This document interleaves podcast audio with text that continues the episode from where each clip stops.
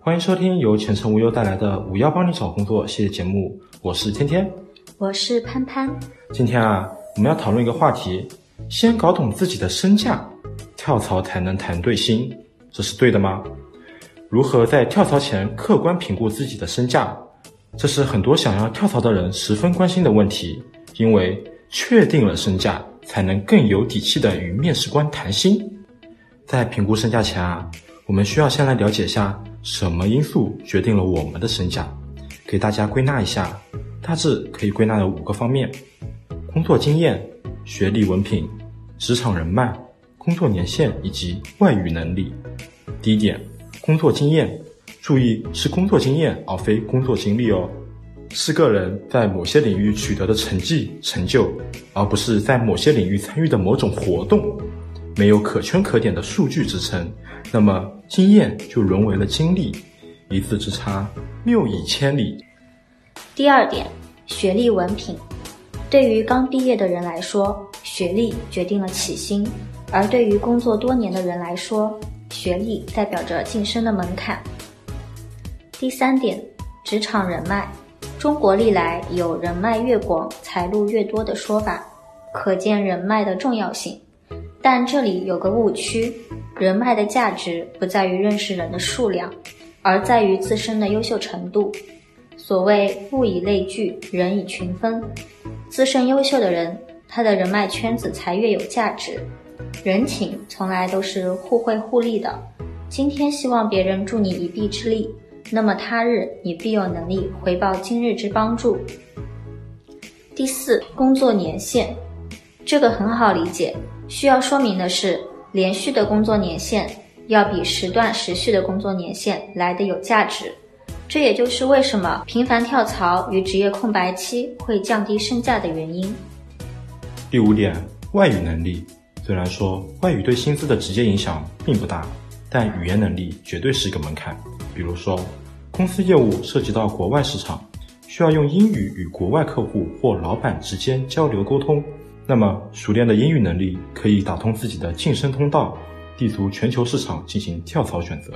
薪资随之上涨也是极有可能的。这五个因素啊，对于薪资的影响排序如下：工作经验大于职场人脉大于工作年限大于外语能力大于学历文凭。个人按照实际情况给自己一个综合评估，是高于市场平均水平还是低于平均水平？接下来就有一个问题。这个市场平均水平怎么获得呢？这里介绍几种方法。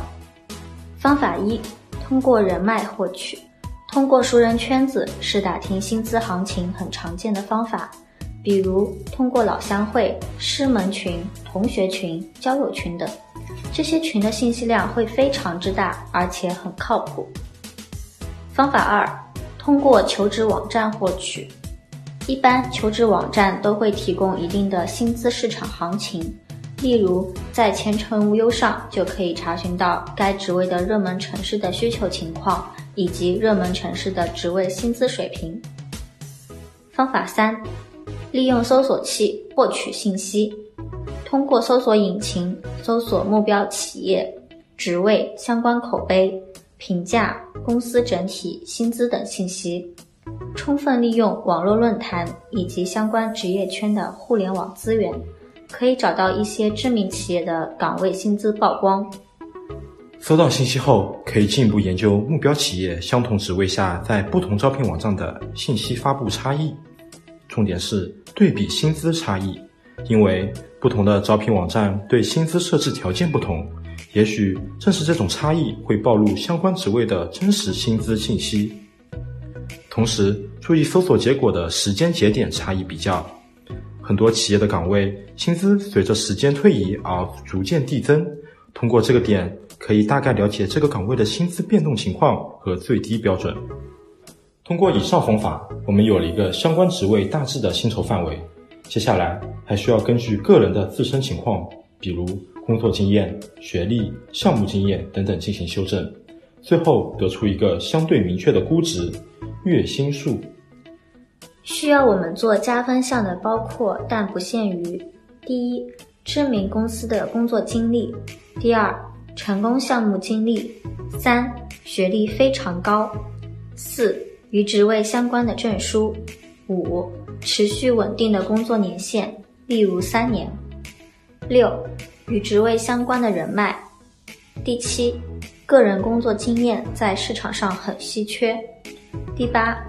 与业务相关的语言掌握，特别是第二外语的掌握；第九点，与职位要求相对应的管理能力。有加必有减，需要我们做减分项的，包括但不限于：第一点，多于半年的空白期；第二点，一年跳四五次的频繁跳槽；第三点，与职位要求差别太大的学历；第四点，与职位要求有偏差的工作经验、工作年限；第五，人脉关系弱；第六，技能可替代性强。具体加减分值的幅度需要根据前面排列的各项因素重要程度来调整。